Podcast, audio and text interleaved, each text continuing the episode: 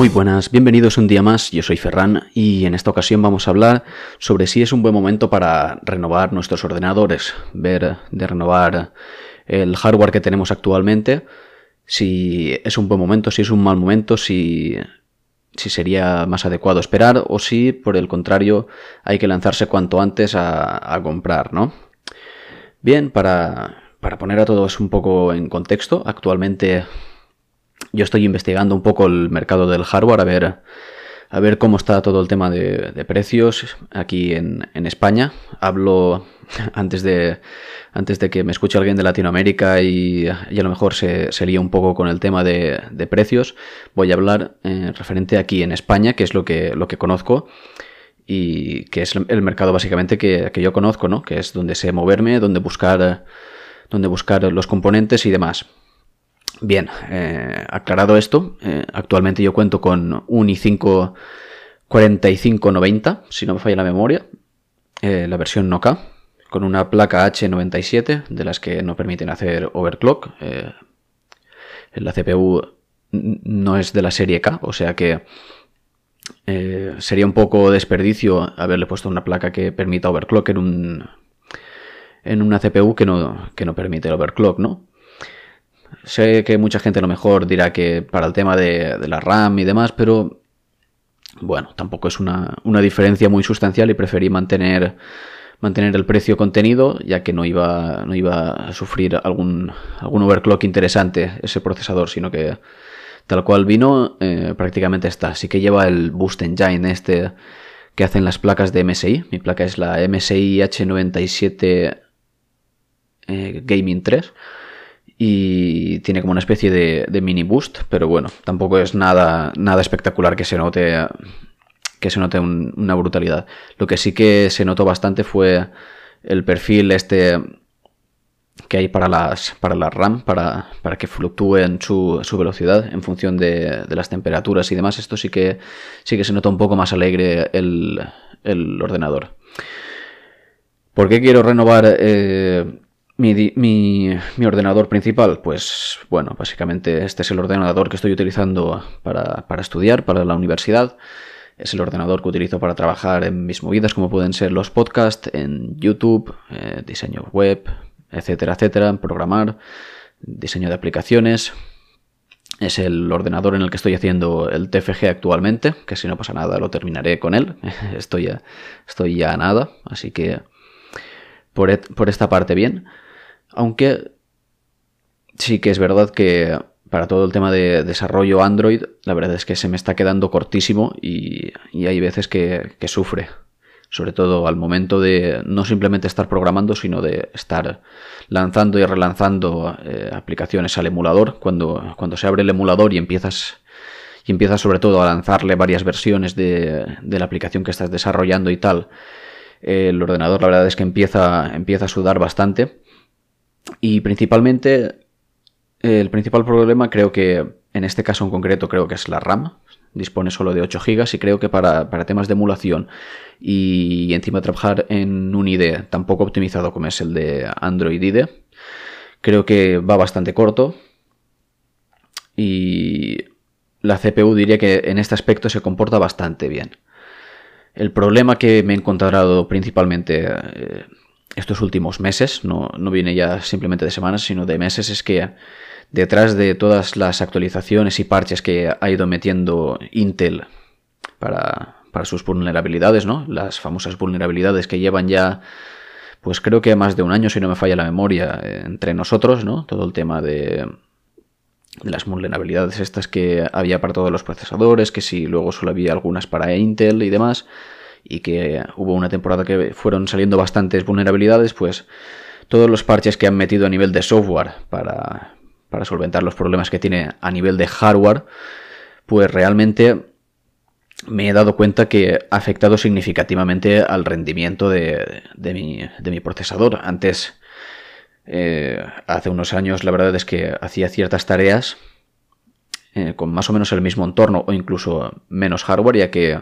Hace un par de años actualicé mi, gráfica de una GTX 960 a la GTX actual que tengo, la 1070, que la verdad es que para lo que para lo que juego yo voy servido. Es un pepino bastante bastante bueno que equivaldría actualmente a la, a la RTX 2060, exceptuando algunas tecnologías como RTX y demás, ¿no? Pero que al final, bueno, las incorporan actualmente cuatro juegos y los que han comprado la serie 2000 actualmente, pues básicamente han hecho un poco de beta testers para, para testear un poco el mercado, e incentivar a los desarrolladores para que empiecen a, trabajar sobre las tecnologías de, de Nvidia y demás. ¿Por qué cuento esto? Porque algún que otro juego, que me acuerdo yo que jugaba bastante bien en, en mi anterior portátil, una Asus que tenía yo antes, me he encontrado con que en, muchas partes de este eh, tenía problemas para, para, poder jugar de forma cómoda, para jugar como jugaba anteriormente. Y la verdad es que me, extrañó bastante. Así que abrí el, el MSI Afterburner. Para, para quien no lo sepa, este es un software para, para monitorizar nuestra tarjeta gráfica, para hacerle ciertos retoques a la gráfica, como overclockearla, hacerle undervolting, eh, etcétera, etcétera, pero también tiene un apartado de monitorización general de, de nuestro equipo y nos permite eh, disponer de una serie de gráficos o incluso de, indicadores para saber cómo está funcionando nuestro ordenador a la hora de, jugar o de, o de usarlo normalmente. Mm, temperaturas de la gráfica, de la CPU, eh, porcentajes de carga que tiene cada cosa, eh, el nivel de carga de, la memoria RAM, eh, la transferencia de datos que hay, los discos duros, cómo están trabajando, etcétera, etcétera. Puedes al final montarte un panel acorde a lo que necesitas y, y básicamente yo me monté un panel para comprobar un poco cómo funcionaba todo, ¿no? Y me encontré mm, algo muy famoso que, que pregunta mucha gente cuando,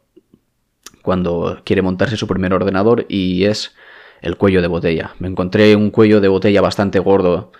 en mi, en mi procesador. Eh, en, la pantalla, podríamos decir, en la ciudad principal del juego en cuestión que estoy comentando, me encontraba con que empezaba a hacer picos al 100%, al 100% todo, todo a la CPU. Además de que los ventiladores se ponían al 100 y tal, pero bueno, siempre lo había achacado a que, bueno, estás jugando, no estás simplemente navegando y haciendo labores de ofimática y tal, y que, y que se movía un poco más, ¿no? Y nada, empecé a jugar un poco más para, para, comprobar en distintos escenarios. Este juego, la verdad es que ha dado un salto eh, calitativo bastante grande. Eh, los mapas son más grandes, los mapas tienen más calidad. Así que en parte eh, de mi anterior equipo a este podría achacar esa diferencia de rendimiento por esta parte. Y comentándolo con, otra gente, sí que es verdad que creo que hay algunos mapas que no están todo lo bien optimizados que deberían. Hay ciertos mapas que por su diseño, porque lo hayan querido así sus desarrolladores, son realmente grandes en comparación a otros. Y esto sí que muchas veces eh, le, costaba, le, le, cuesta de cargar y al final llega un punto que se ve que va acumulando mapas para, imagino que para cargarlos más rápido y el, juego cogía un, descenso bastante gordo de, rendimiento que te ocasionaba que tenías que cerrarlo, volverlo a abrir y tal. Y entonces yo creía que igual un poco el problema iba por aquí ya que sospechaba que igual podría ser la RAM también, como cuando desarrollas aplicaciones en Android, que también requieres relativamente bastante más memoria RAM, o si editas vídeos a un nivel profesional o semiprofesional, también empiezas a, demandar bastante memoria RAM, y creía que el problema estaba aquí, pero no. Claramente tenía un cuello de botella en la, en la CPU, y básicamente me puse a investigar un poco sobre todo el tema de las vulnerabilidades y vi que mi procesador, que es de la serie 4000 de Intel, eh, pues básicamente se encontraba en, entre los que más afectados estaban dentro de estas vulnerabilidades, los que su rendimiento se veía más perjudicado y encima, eh, siendo ya un procesador pues relativamente viejo, un procesador que tampoco era mm, pues un i7 del momento, ¿no? Era un i5, 4, cuatro núcleos, 4 hilos, que en su, en su momento estaba bastante bien, pero eh, actualmente con la subida de, cualitativa de, de los programas, de los juegos y de lo que demandan, pues básicamente se está quedando insuficiente, ¿no? Bien, aclarado un poco este tema, eh, Quiero decir que si, os gustaría que hablara un poco más de todo el tema del cuello de botella, cómo identificarlo, cómo, cómo verlo visualmente en un vídeo de YouTube, me lo podéis dejar en los comentarios o, podéis comentármelo por, por, mensaje directo por Instagram. Os dejaré los enlaces a, las redes sociales, como siempre, en, en, la descripción, ¿no? Tanto de si es vídeo como si es podcast. Y ahí podéis poneros en contacto conmigo para, para comentarme estas cosas si queréis darme ideas para para nuevos proyectos, para nuevos vídeos, podcast, etcétera, ahí podéis hacerlo. Bien, pues volviendo un poco al tema principal de, del que quería hablar hoy, vamos a ver un poco cómo está el, panorama actualmente de, los componentes. Concretamente voy a, centrarme en las CPUs, ya que es lo que hay actualmente más movimiento. En cuanto a AMD, Actualmente la verdad es que está reinando absolutamente en, el mercado de las CPUs. No tiene, no tiene, rival, Intel se está quedando muy atrás y actualmente podemos encontrar eh, cosas muy tentadoras como son la serie 2000 de Ryzen que fue bastante bastante bien.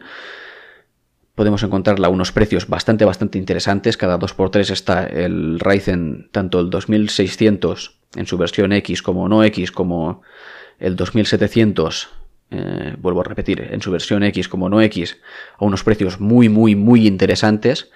que se puede acompañar con el dinero que nos ahorramos eh, respecto a la serie 3000 para comprarle una buena placa, comprarle una buena disipación y tener un buen pepino para hacerle overclock y que nos aguante todavía bastantes, bastantes años. En caso de no querer la serie 2000 de, de Ryzen, porque la verdad es que no es lo más nuevo que tiene, sino que está la serie 3000, eh, Destacar que tenemos un salto en cuanto a arquitectura, que es bastante notable, aunque eso sí, perdemos cierta capacidad de, overclock, ¿no? Eh, esta serie viene un poco más limitada en cuanto, en cuanto a overclock y la verdad es que tampoco es muy necesario ya que tiene, tiene potencia bruta de sobra y la verdad que eh, está a la par con los procesadores Intel, mm, sin tener en cuenta tecnologías especiales, eso por supuesto, como pueden ser el Hyper-Threading y tal, que, tiene Intel y que muchas muchos programas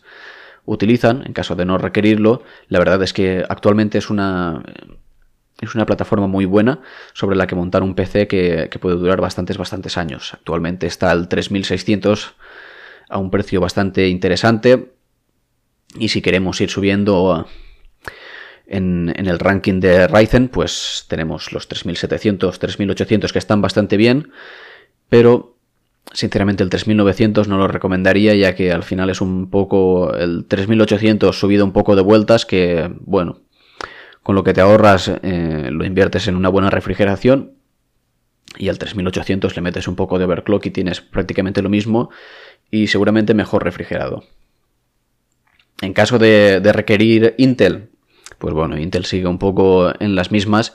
y realmente en caso de, no, de, no, requerir una tecnología especial de Intel, realmente no lo, veo factible a día de hoy apostar por un Intel, eh, ya que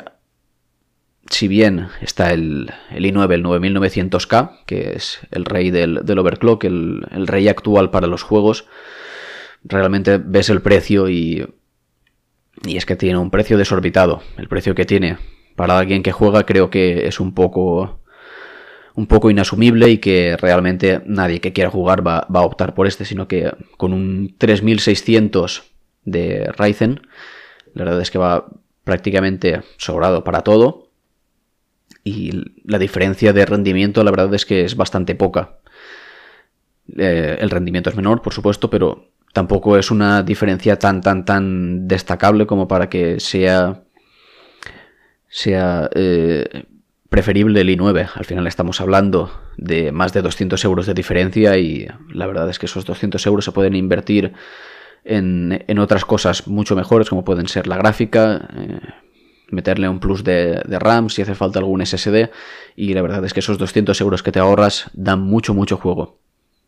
en caso de los más entusiastas, ¿qué,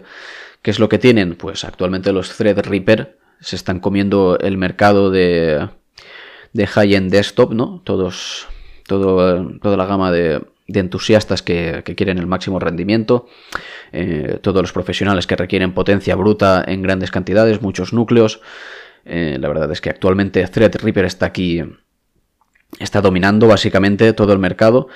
y, y al final quien quiere un, PC pepino,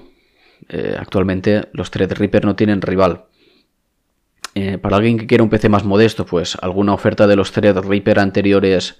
a un precio más cometido, pues creo que no sería lo mejor si, no se requiere algo parecido a algún servidor doméstico, una cosa así de, gran desempeño, un servidor para una empresa pequeña que no tenga un gran presupuesto, creo que no sería viable ya que al final